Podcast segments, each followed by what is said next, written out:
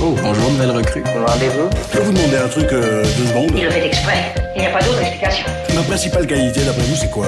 Ce petit est têtu, on dirait. Plus têtu qu'une mule. Le nouveau rendez-vous. Excusez-moi, mais quand on est énervé, ça soulage.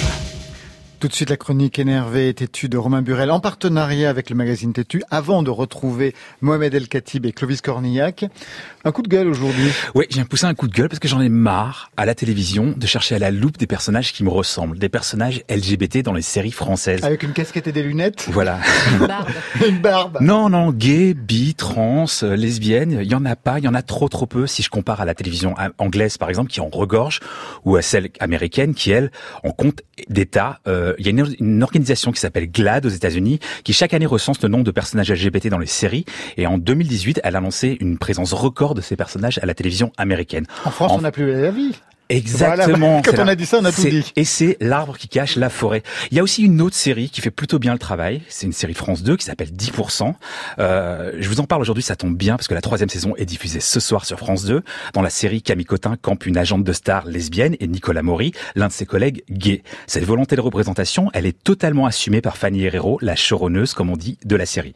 Ah oui, clairement, il y a un message politique, il y a un, enfin, un message humain d'abord, je trouve, d'ouverture, de, de, de bienveillance, de tolérance, de respect, euh, de compréhension. Enfin, à un moment, enfin, ça, ça suffit, quoi. On n'en est plus là, j'ai l'impression, en 2018, et il faut, oui, enfin, cette ouverture-là, elle, elle- pour moi, elle va de soi. Et, et quand on a la chance d'être à la tête, euh, comme je le suis, d'une série populaire sur une chaîne de grande écoute française, de service public. euh, bah, moi, je trouve qu'on a le devoir de, de parler de sujets comme ça.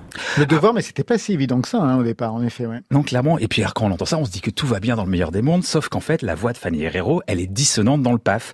Récemment, le directeur de l'unité fiction et humour de M6, Yann Guazampi, expliquait tranquillement qu'un couple gay dans son programme court Scène de ménage était une idée, je cite, hors sujet. Comment on peut comprendre ces propos aujourd'hui? Bah, c'est qu'on veut bien rire de nous, mais pas avec nous. Il est vraiment temps que les chaînes se bougent. C'est pas normal que les, que les personnages de fiction aujourd'hui se résument trop souvent à un papa, une maman, ou alors des personnages LGBT qui sont relégués au second, voire au troisième rôle, et qui n'ont ni sexualité, bien sûr, ni vie amoureuse. Fanny Herrero, quant à elle, elle assume de coller à l'actualité et au débat de société. Donc cette saison, on a, on a le, le thème de la parentalité vécue par euh, deux femmes, par un couple entre euh, Andrea et Colette.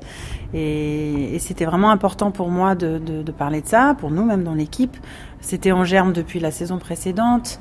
C'est un sujet moi qui me qui me touche. Euh, J'ai l'impression que c'est un sujet assez brûlant, contemporain de mœurs en tout cas hein, euh, aujourd'hui en France. Et j'avais envie qu'on en parle et c'était parfait d'avoir Andrea et Colette pour euh, l'incarner.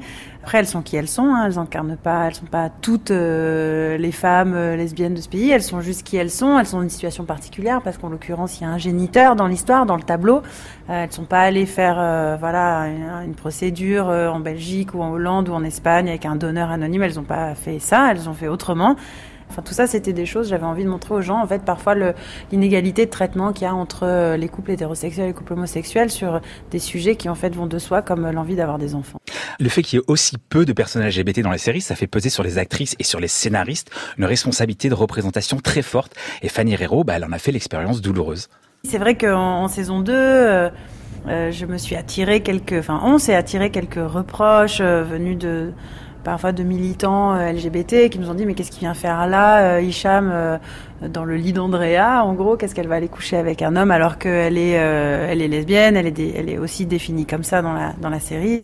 Alors euh, ça m'a un peu secouée, je me suis sentie euh, un peu déstabilisée. En même temps, euh, la chose que j'ai dite euh, déjà, c'est euh, mais Andrea, c'est pas n'importe qui en fait, comme d'ailleurs souvent tous les personnages de fiction n'incarnent pas euh, une chose absolument. Enfin, les personnages de fiction, euh, surtout s'ils sont issus d'une minorité, n'incarnent pas absolument cette minorité-là. Andrea, elle est, euh, c'est quelqu'un qui est impétueux, c'est quelqu'un qui a une autorité, c'est quelqu'un qui est transgressif, c'est quelqu'un. euh, Après, j'ai pris conscience que quand on a un personnage comme ça qui est emblématique d'une communauté, euh, on aurait peut-être dû prendre plus notre temps. Peut-être la saison 2 c'était trop tôt pour faire ce genre de, de choses. On aurait peut-être dû mieux l'amener. Euh, bon, il y avait sans doute quelque chose dans le traitement qui était un peu raté, peut-être dans la mise en scène aussi. Maintenant, je le regrette pas parce que ça a aussi ouvert plein de choses et notamment cette question de la parentalité et que quand on l'a fait, on savait qu'on irait là aussi. Suis sûr que ça vous a gêné que André a couché Ça m'a avec Hicham. rendu fou, ça m'a sûr. rendu fou. Parce que je me dis, pour une fois qu'on a une- un personnage de lesbienne de surcroît qu'on voit jamais en général dans la série télé, pourquoi la faire obligatoirement coucher avec un homme? On se dit, c'est tellement triste, quoi. Pour une fois qu'on avait une belle histoire d'amour en plus entre deux femmes, on voulait la voir exister sans forcément qu'il y ait un, un- que ça se transforme en, hétéro- en Il histoire faut devenir showrunner, Romain Burel. Exactement. Bon, en même temps, si on attend que les chaînes se bougent, on risque d'attendre longtemps, très longtemps. Mon avis, c'est que c'est vraiment le CSA qui devrait saisir cette question, comptabiliser Ah, Ils sont par toujours sur Hanouna, ils ont pas, ils sont pas. Ouais, et- et qui leur donne temps. beaucoup de travail, Voilà, mais ils ont pas assez de effectivement. temps pour faire ce que vous allez leur demander. Mais pour moi, il faudrait vraiment comptabiliser le peu de personnages, chaîne par chaîne, le nombre de ce personnage-là, et pour voir à quel point on est invisibilisé.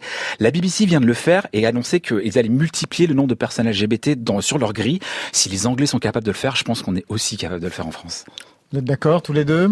Louis Cornillac? Ouais, moi j'ai toujours ce, ce, ce petit souci de me dire, euh, euh, on est obligé de passer par des sortes de, tu sais, de, De quotas. Et, et, et, je- et je comprends très bien que s'il n'y a pas euh, si on est obligé de passer par là, par là c'est parce qu'il n'y a pas. Et je me dis, bah, c'est super triste qu'il n'y ait pas. Je suis assez d'accord. Je Euh, pense pas qu'il faille passer par des quotas, justement. Mais comptons-les. Regardons combien ils sont chaîne par chaîne et on verra qu'en fait, tristement, il y a la bulle dans beaucoup de chaînes Ah, bah Internet. oui. Il y a zéro personnage Ah, LGBT. je- j'en et ça sera un bon début de discussion, je pense. Ah. Mohamed El Khatib? Moi, dans l'absolu, je suis contre les quotas contre toute forme de ségrégation, qu'elle soit positive ou pas. Mais il y a un tel retard. Et qu'aujourd'hui, si on n'avait pas fait des quotas, il n'y aurait pas de femmes à l'Assemblée nationale. Mmh. Et que la diversité, on peut regarder ce qui est inquiétant au niveau du cinéma et du spectacle vivant, qui sont des lieux censés être progressistes. Quand on voit déjà les difficultés dans ces endroits-là, imaginez le reste de la société, à l'usine, dans- chez les classes populaires.